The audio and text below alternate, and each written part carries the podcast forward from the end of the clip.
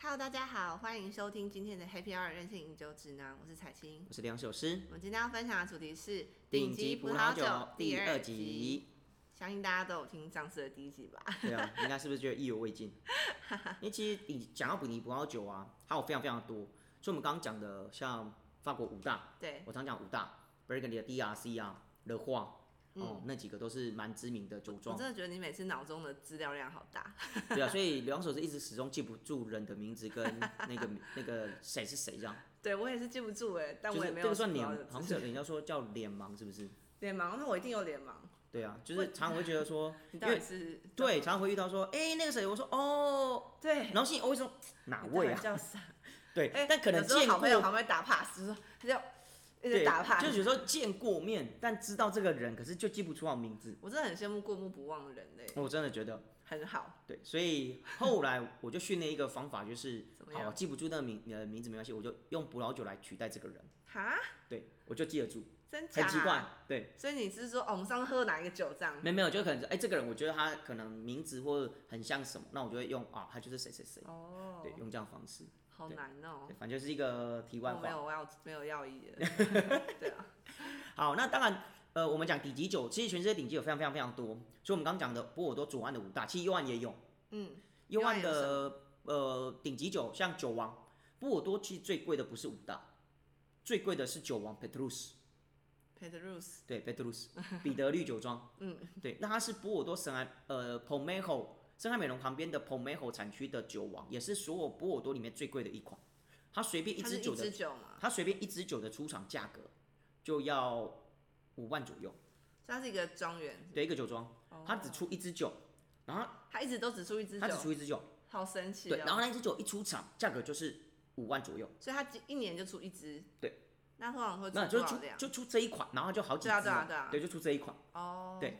然后除了 Petrus 以外，旁边还有另外酒庄一直在跟 Petrus 就是做比拼，嗯，就两个就在互相竞争，嗯，然后它的价格呢，基本上也也高于 Petrus，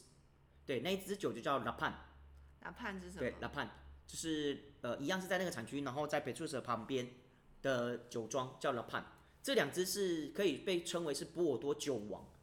如果假设 Petrus 一支卖五万，Lapan 一支就要卖五万五，那到底就是谁硬是要厉比它害？贵。然后如果 Lapan 如果 Petrus 今年出一万支，Lapan 就要出一呃九千八百支，就比它少，对就是我要比我就要比你少，我就要比你贵，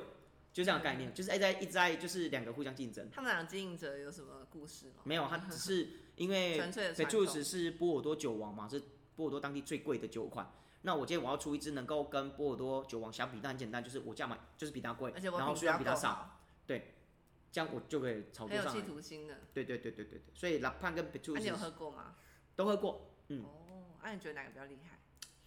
呃，哪个比较厉害，我就各有风味啦。是每一说年实在的味道不太一样。 嗯，风味上还是有差异性。对，但我个人更爱 p e t r u s 因为是我的名字啊。废话，聊这是英文名字叫 Peter Petrus，对所以很多人懂葡萄酒说哈，你叫 Petrus，我说对啊，我叫 Peter Petrus。但是让很多人呃，其实不太知道这个名字的的由来，为什么叫 Peter Petrus？、他说你跟 Petrus 有关系吗没有？其实呃，Petrus 是法文 Peter 的意思，嗯，拉丁文 Peter 的意思就是 Petrus。对，所以他圣圣呃，像有时候你去法国的一些酒教堂啊，他们有圣彼得堡哦，他是圣 Petrus，嗯，对，那所以别人说，哦其实我的名字用英文念就是 Peter Peter，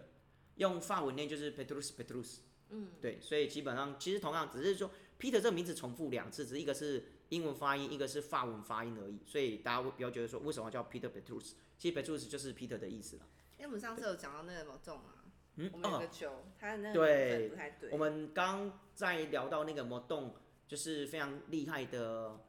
那个胜利 V 毕卡索作画的那一个。对其实刚看了一下资料啊，就是它是一九七三年，不是一我九们原七本说四一。九七四，，对，所以跟大家更正一下。听说没因为我上次有问到说是不是有什么酒的杂志，然后 Peter 就煞有其事的拿出一本， 对，那个不算杂志，那算是这魔是行路动啦，某动的魔行动酒庄他们自己出的每一年的酒标的一个算我行觉得他路。每一年酒标都好精彩哦。对，每你年，有没有而且他会跟你讲他的他的酒标每一张酒标故故事的背后，对，对，都会写。还有其他的酒庄也像他们这样吗？有有其他酒庄他们也是有做，每年都会做一些呃艺术品的包装。哦，然后酒标，但问题是像魔动这么有名的很少，对哦嗯，我看到有一张那个图是有个婴儿，然后旁边放两瓶超对，应大该不知道瓶不知道是的谁吧？酒，哎、这酒感觉好像是你刚刚说的那种三公升那么大杯的，是不是？对，就三公我没升。有看过三公升的酒，有三公升，其实我看常过见最吗大的是呃十二公升，还有六公十二公升，到我目前看过最大的。所以这个酒的公升数会影响到什么事情吗？基本上你葡萄酒这跟保存有状有一些关联性哦、对啊因为葡萄酒基本上你越大瓶，对，它的越耐储存，越密耐度储问题存，密度问题。嗯对，因为你要想哦、我瓶口就这么大，里面所内含的空气就这么多，可是我里面的酒体含量嗯很很多，所以我能够耐储存的实力就更好。相对来讲，我瓶子越小，像什么半瓶装的那一种，有没有？它的耐储存，假设我一瓶正常葡萄葡萄酒的瓶子，它可以放，假设说哦，这一支可以放二十年，但我小瓶的可能，变成说你可能就要对半砍，可能只能放十年。因为很多贵腐甜白酒，他们的瓶子都超细超小，呃，贵腐甜酒比较特别，因为它本身就是甜呐、它比较甜。但我说一般红葡萄酒跟白葡萄酒来讲的话，就先不讲贵腐甜白酒。贵腐甜白酒为什么每次包装那么小？有一个原因，因为太大瓶，很甜，喝不完， 所以他们都会装小瓶一点，对，比较容易喝。然后哦，回到我们刚刚右岸，除了酒王以外，还有另外一个也很有名，在圣爱美浓，就在 Pomejo 的旁边的产区，圣爱美浓。也是非常非常知名的顶级酒产区。嗯，然后那边就有很多知名的酒款，比如像呃圣爱美浓一级 A 的酒庄，像欧颂啊、白马堡啊，这几个都是非常顶级的酒款，也都不便宜。嗯，然后还有像哦，上次彩金生日刘洋所送的那一支，年也是份圣爱美浓一级 B 的顶级酒庄。嗯嗯，而且那个酒庄早期的老板就是欧颂，后来老板是 Petrus。对，都是很厉害的老板，厉害的老板哦。厉害的老板，我真的对于那个某动的酒标深深的感到有兴趣，对啊，每一年都不一样它，哎有一些酒标很科幻耶，我觉得好喜欢。哦啊，就是不同的设计师啊，不同的艺术家，不是设计对师，啊是艺术家，不我同平的艺术常家其。实对艺术是没什么 兴趣，对，但是我还是觉得，嗯，蛮好玩的。可是如果假设你把葡萄酒当成是一个艺术品，我认为它真的就是一个艺术品，嗯，对不对？如果有一天我有钱的话，我就来收 藏，说完葡就萄按酒，图索骥，然后就是逐年收藏。哎，我真的有遇到朋友，他真的就是他真的有按图索骥，每一年他其他他平常不买什么酒，但他每年都一定会买不动。那从每一年都几月份买开始买，他说目前已经收集了六七个年份了，对他也哦啊不、就是是他也不是要兴趣咯增值，他只是就觉得酒标很漂亮，他他想要收有点闲集钱可以，买就一是买有能力就收集一整套这样，对啊，好喜欢哦。而且每一年的酒标都不一样，而且都有故事在，嗯，对，很有趣哦，就很有趣。对啊，所以刚刚看到那个就是出生就有两瓶酒在手旁边，就是 真的很很快乐哎，很怎么快乐好啊。哎真的。唉好啦，那呃，继续聊我们顶级酒。其嗯实顶级酒世界很大哦、然后不是只有法国而已。然后比如像刚刚讲的匈牙利的 Tokai 也是顶级酒的，匈牙利很少出现哎，有，现在就专门酿甜酒。就专门对，它为最什有么那名就地 t o 方 k 有就是什么酿特甜殊酒，吗对，就是酿 甜酒。然那风土后很适合酿甜酒，没错，因为匈牙利那边很多湖泊，冷吗？还是怎样？很多湖泊，然后又是内陆，气温比较低，然后因我为记有得湖内陆他们气温会就是温差很大。对，就大陆型气候，对啊，对，然后再加上它这本身这句话这个大陆景气我已经从国中毕业就没有再听过。然后再加上它本身它又是很多湖泊，所以湿气够，所以很容易潮湿，容易生长贵腐梅。 是哦，嗯，他们会温差大吗？温差大会不会影响？温差大吗？其实大陆型气候温差并不大，嗯，对，当然就比较冷凉，嗯，会比较冷凉。然后还有像德国的 TBA 呀、哦，德国的顶级酒 TBA，像一公屋的 TBA 一瓶也要好几万块，嗯，很贵，非常那贵，你觉甜得白酒德其实国蛮的贵的， PBA 喝起来怎么样？真的还蛮好喝的，真的蛮好喝的。很好，非常好喝那，有比那个法国的好喝吗？不一样的贵哦风腐味嗯甜。白酒什么样不同？贵腐甜白酒，如果因为毕竟不同的产区，它的葡萄品种不同，比如像波尔多的贵腐甜白酒，它就是以 s a u v i g n Blanc 跟 Sauvignon 这两个葡萄品种为主，所以它会比较多像是一些呃草本的味道，甚至有时候呃波尔多的贵腐甜白酒会有一些像烧塑胶管的味道，这这这这对好 specific。对，它就是一个他们特殊的风味了，但是因为主要是品种问题。然后像德国，它主要是以 Riesling，所以它的风味就会比较甜美蜜饯，然后一些水蜜桃干、杏桃干的那种味道，蜂蜜那种味道就非常的浓郁。然后老年份的它味道会更加的香醇，有一股那种很 deep 那种烘烤或者那种深色木质调性的气味在里面。嗯，然后 t o k a i 的甜葡萄酒又不一样喽，因为它它的做，因为三个国家他们的葡萄品种都不同，然后做法也不一样，所以即便都是贵腐甜白酒，可是呈现出来的风味就是截然不同。对，非常有趣，嗯，非常有趣。你说 Tokai 的它的味道是比较 t o k a i 基本上目前 t o k a i 的，嗯因为 t o k a i 他们的法规这几年都有做修正跟改嗯变，所以风味其实已经不再像以前 t o k a i 贵腐甜白酒的风味。我老实讲，那它的风味特特性是怎样？像早期的 t o k a i 他们就有分，呃，最顶级的就是阿树 Essencia 嘛，嗯，那基本上他们所谓的呃 Essencia 其实就是所谓的原汁原酿的那个呃算嗯原酿贵腐甜白酒，嗯，它怎么做呢？它并没有做过特别的发酵跟榨汁，都没有，它就是葡萄采收下来就可能一嗯葡整萄干颗，整串或整颗，然后一直往桶里面丢子，它就一什直么往意桶思？子里面丢，就直接放进去啊就对，一对直了，丢，然后丢它是不是它不是有重量，对然后啊，就一直往下压，嗯，然后就它慢慢下，然后压一压，直接它汁自然就自然挤出来的那只就是阿树好佛系的 Essentia 酿法，所以阿苏尼森斯雅它小小一瓶哦，大概两百沫，小小一瓶就很贵，大瓶的更贵，两百梦到几元？几千块吧。哦，对，因为我那当真然的啊看没有年喝，份好像没有喝过匈牙利的酒，对，因为真的太 贵了，真的太贵太贵了了。然后你知道以前在喝一些阿苏尼森斯雅怎么喝吗？用玻璃汤匙，因为真的太稀有，而且它倒出来就像糖浆一好样，痛苦哦就。像用用小玻璃那个水那晶，当地人可以大口喝吗？可能没办法太贵了，然后用水为什么要水晶那么汤痛匙，苦然后这样倒，然后这样喝那 品可以尝可能浅当尝，点心吧。它算算甜点或糖浆。对，那就种是概哦念喝一口而且它因为本身没有透过特别的处理跟发酵，它就是整个就往里面丢。就很自然。它有发酵，但是发酵的酒精浓度很低，所以它就很自然。但这种东西也很难很大杯，而且感觉没办法而且你有一个传闻哦，非常有趣，跟各位听众朋友分享。你知道希特勒吗？嗯，其实希特勒是一个不喝酒的人，他是一个滴酒不沾的人哦。是哦，他这辈子唯一喝过一个酒，就是匈牙利的 Tokai 为什么阿苏伊森斯亚，而且他是在死之前喝一口喝的酒。是哦，呃，据传闻是这样，因为希特勒他是一个非常严谨的人，所以他滴酒不沾，他不认为喝酒会误事。嗯，那直到他在呃他们的那个帝国就是被盟军给攻破之后，对，他跟他的情妇在地堡里面自杀，然后桌上就摆一瓶开过的阿苏伊森西亚，哇，所以他还们有就认为传奇他们的就认故为事哦说，呃，这应该是那个什么那个那个什么那个希特勒死前喝的酒，嗯也是他唯一一辈子喝的酒。对，因为匈牙利的托卡伊森西亚被称为是酒中之王，王中之酒。他认为我曾经是一代枭雄，是个称王的人，嗯对啊，之前一定要很喝值一得骄下，傲哎。，对，喝一下什么是国王喝的酒，王子喝的酒，所以他就喝完然后就自杀了。嗯，对，所以这但这是个也是个传说，是不是真的是真的很如此？难这考个很难考证啊。对，但的确也因为这样的一个希特勒故事，为托卡匈牙利啊的阿苏伊塞西亚蒙上更神秘的色彩。嗯，可以知道它到底有多么珍贵，好喝喝然后多么的稀有。对，那真的非常贵。但因为这几年的匈牙利他们的法规又就是有做调整，所以现在目前的呃头盖阿苏伊森西亚啊的呃等级跟分类级不再像以前我们所认识的概念的。嗯，对，那以前的头盖匈牙啊利他们会有呃分享像三批、四批、五批、六批，有分批次。嗯，那所谓的批就指普通里，一个普通里就比就是一桶，一桶阿素，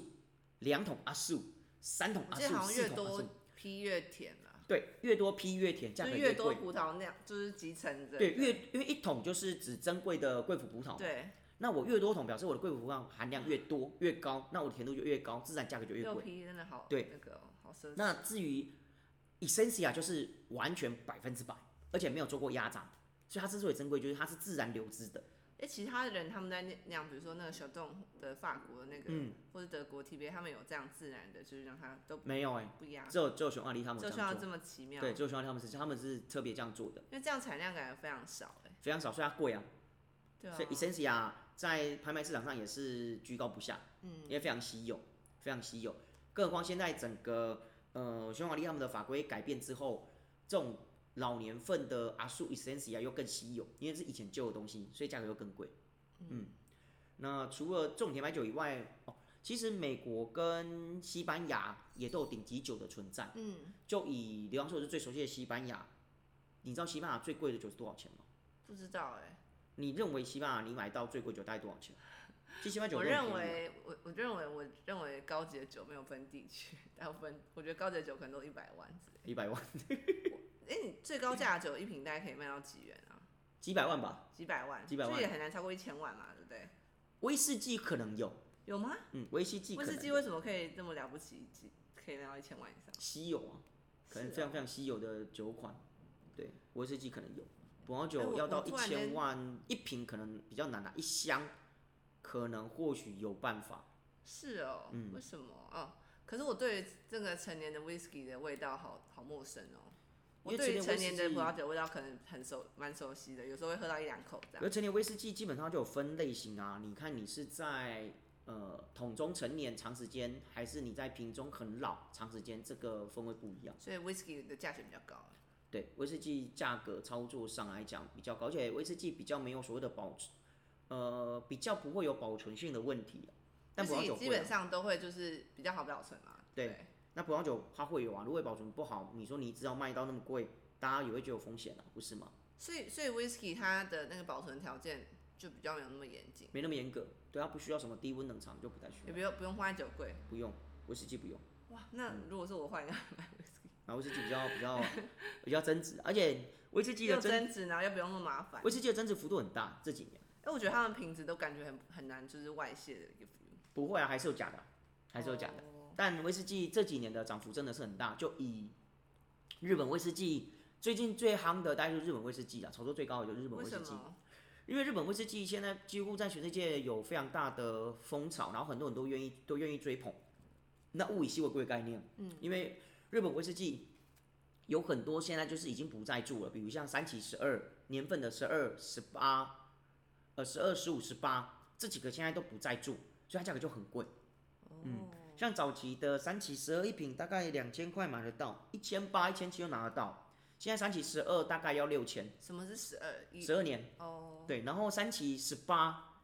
以前可能稍微贵一点，两千多不到三千，可是现在三七十八一支要一两万，嗯，对，它涨幅就很大。但主要原因就是稀有，因为它他们已经不再做这一个这个类型出的的那个威士忌了，所以就是物以稀为贵，然后大家就在那他们收现，在出什么？他们就出一般正常的。正常就是正常的可能几五年年份内的五威年士忌，五五年份的，份因为他们等上面现在量不够，没办法再做这种长时间的熟成，所以他们只好就是开始增加产量，然后先做一些五年份，然后价格便宜一点，然后等他们目前的存货量、供应量够了之后，再开始再继续做老高年份的好，但问题是神奇价格哦就不会是以前的价格了，因为等于是现在显示很多要买，所以价格就会对贵。啊，我是觉得今年就是日本威士忌要蛮好，下次再聊一集。好，我们下次再跟对跟大家聊威那士说忌到这就件事情。是很贵的话，我真的觉得五十万、一百万就已经很猛了，嗯个，人认为。所以我觉得西班牙酒，可是西班牙可酒是西班牙酒五十你万，说没有到五十，比较难。但事实上， 50以以下西班牙来讲，普遍的酒大概都几千块了，基本上贵的酒大概就几千块，嗯除了几款是呃比较知名。如果我今我天说问真的最厉害的那种对，西班牙最贵最贵的葡萄酒，两款最有名的两款，嗯一款就是西班牙的 Vega Sicilia，对、这个酒庄 Vega Sicilia，它的 Unico 一支酒出厂价大概两到三万，嗯，对，基本上还也是跟法国五大有的比，还有另外一个也是在它附近，然后那个概念就跟 Petrus 还有拉潘的概念一样，那一支所以酒一的直名字比叫较 Pincus，听起来好像气了。对，平古斯，对，所以 Vegas 呃西班牙的两个最顶级的葡萄酒就是 Vegas c i l a Unico 跟听平古起来斯很他像们独两角只兽跟企鹅， 独角兽跟气，独角兽跟企鹅的对 决，这样我就会记得。下次好吧有人问我说西班牙酒就是独角兽跟跟气你鹅。考 那个 Pingus，我苹果记得然后他们两支酒呢都是在西班牙的斗罗河嗯 r i b e r a d u e r o 这个产区，反而还不是知名的旅游哈，不在旅游 Rioja 哈，是什么？Rioja 河，没有旅游哈是西班牙的就里奥哈听这起来个很像这个产里区，奥哈。对，旅游哈， Rioja 河是在法国吗？对，罗奥河在法国，那是听起来罗奥超河，像的，对，反正哎都都一样，这种类似。对，但是西班牙的主要两个最知名的酒款，然后再来目前全世界最顶级的葡萄酒，除了法国跟西班牙，还有我们刚讲的那几个德国品相以外哎，，其实西美班牙国酒是不是比法国他们都便宜啊？对基本上普遍，为什么？为什么？因为可能产量问题，然后知名度问题，是对哦，，因为毕竟西班牙他因们为西产班牙感量觉历史很悠久，就是我对啊，那种历史很悠久啊，皇可室是问题历史是很他们的悠久产量没有像法国那么的丰富没有，应该说西班牙的产量比较大，法国的产量比较小。哦规模啊，规模是上来哦上比较小，所以在物以稀为的这个概念上，起码就比较没那么因为没有西那班么牙优势。酒很多的再，加上，毕竟法国葡萄酒在全世界知名度还是比较高，因为他们行销很强，法西班牙就没办法，所以法国算是酒里面就是，嗯最知名，然后最最知昂名贵，所以很多顶级酒出自法国。然嗯后你就接下来都是美国，美国其实美国有很多很厉害的酒，然后非常多顶级酒，最知名的几个，比如像美国的摩拜酒，什么是摩拜酒？所谓的膜拜酒就是它很贵，然后很稀有，所以看到就要先看到这酒就要先拜一 下膜拜用的。哦，比如像什么，像哦顶美国顶级膜拜酒 s c r e e Eagle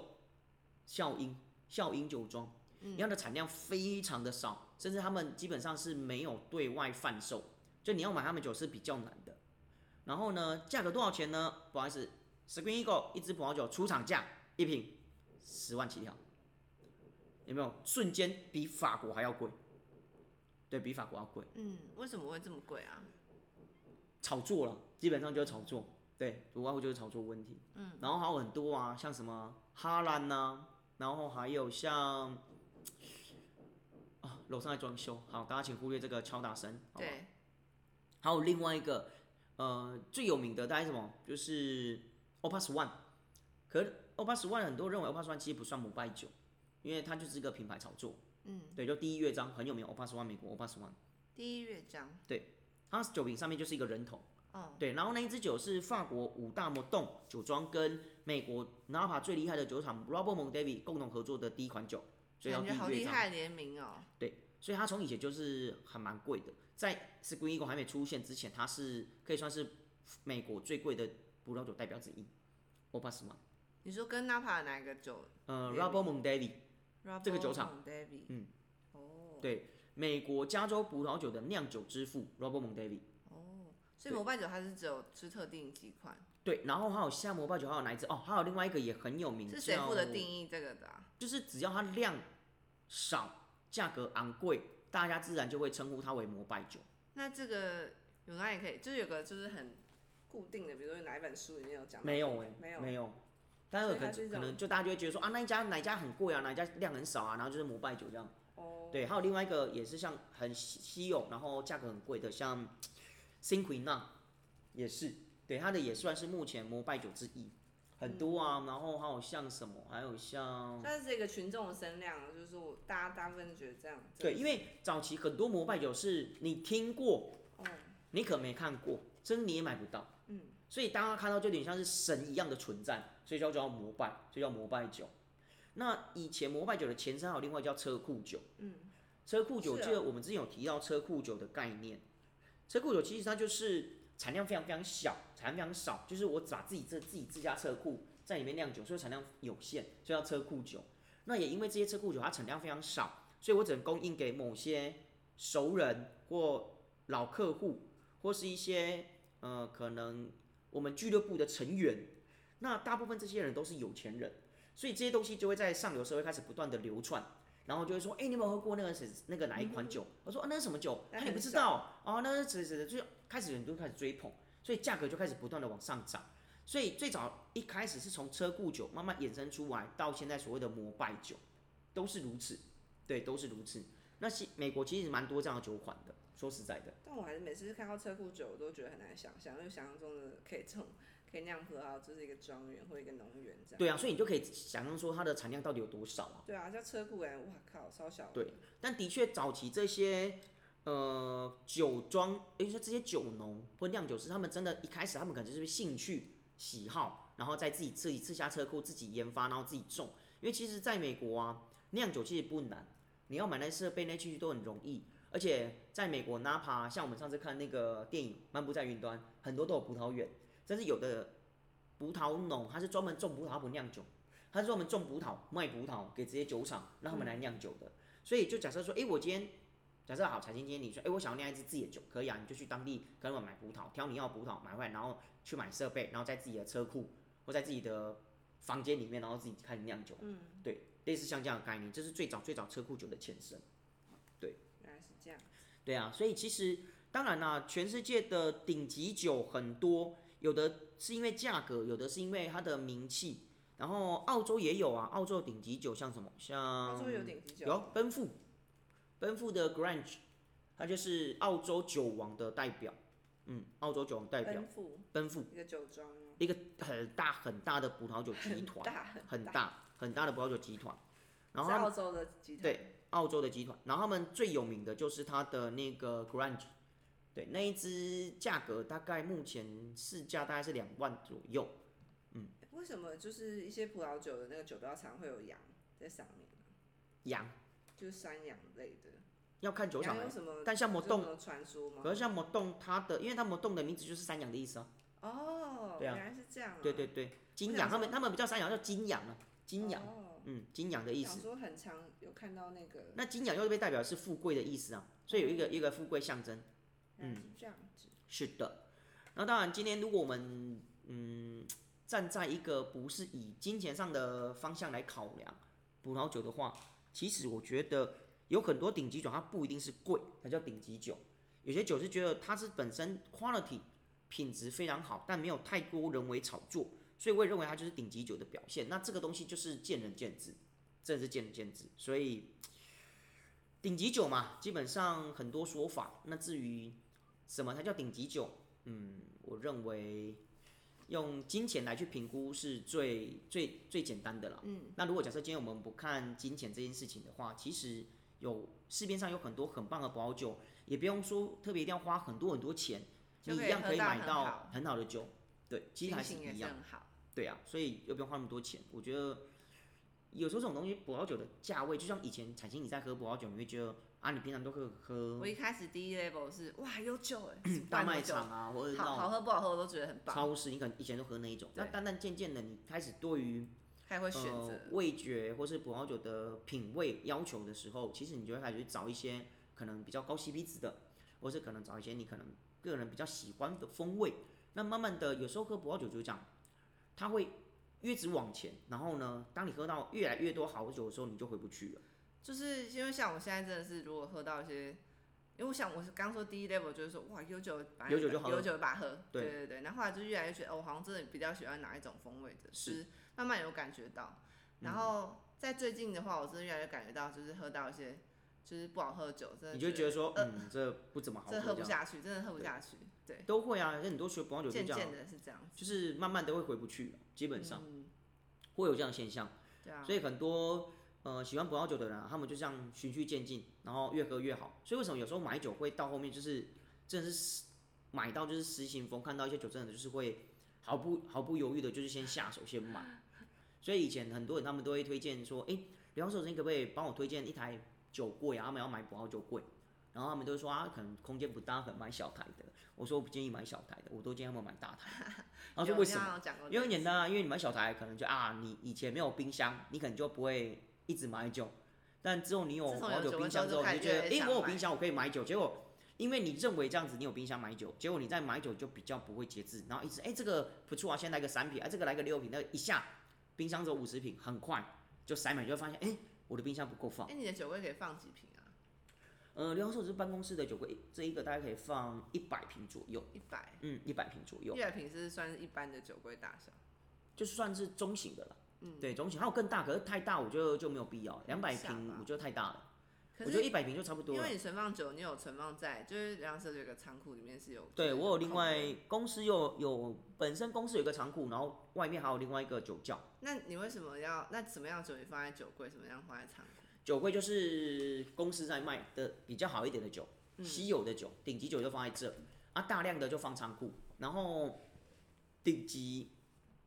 昂贵酒现在不能喝或是不卖的，我就放私人酒窖。哦，对，原来是这样。嗯，因为毕竟这边是营这业一场所箱应该是就是这里面非常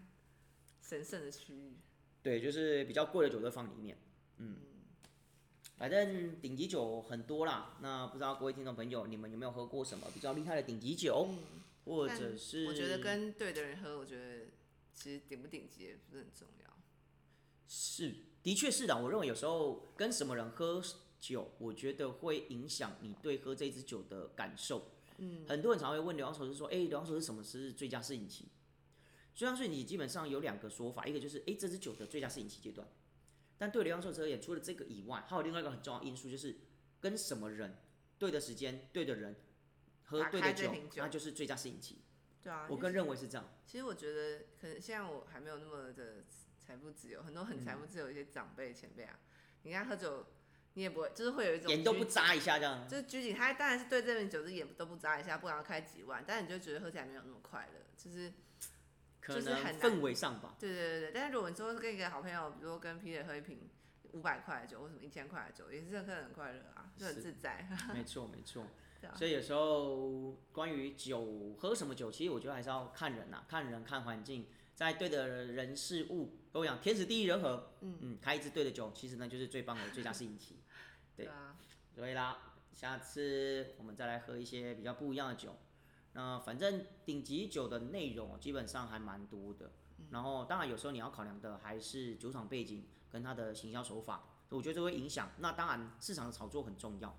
对，有些酒它可能曾经市场炒作过一度，价格涨得非常凶，但如果你在那个时候买，那你就是买贵了，就跟股票一样，买在高点。 但如果假设诶这支酒很多酒是这样，一开始没人炒作，但它是有很好的水准跟潜力的，那很多人都会在一开始先买，买完之后，哎、等它涨上来之后，哇，它就是赚钱。嗯，对，那你说顶级酒吗？是啊，以前的很多酒都是如此啊，比如像什么五大啦、s i n q u i n n 啊、Screen Eagle 啊，以前的酒都没那么贵，都是后来因为炒作关系才涨上来的。嗯，所以啊，如果各位听众朋友你们想要收藏葡萄酒，或是你们有心想要收藏葡萄酒，刘老师是真的真心推荐，在你能力所及范围内，嗯，开始慢慢购买一些你所喜欢的酒。每年买一瓶某动，对，类似。那为什么要这样做呢？很简单，就算你不卖掉，你自己喝你也会觉得很开心，因为毕竟是你喜欢的酒。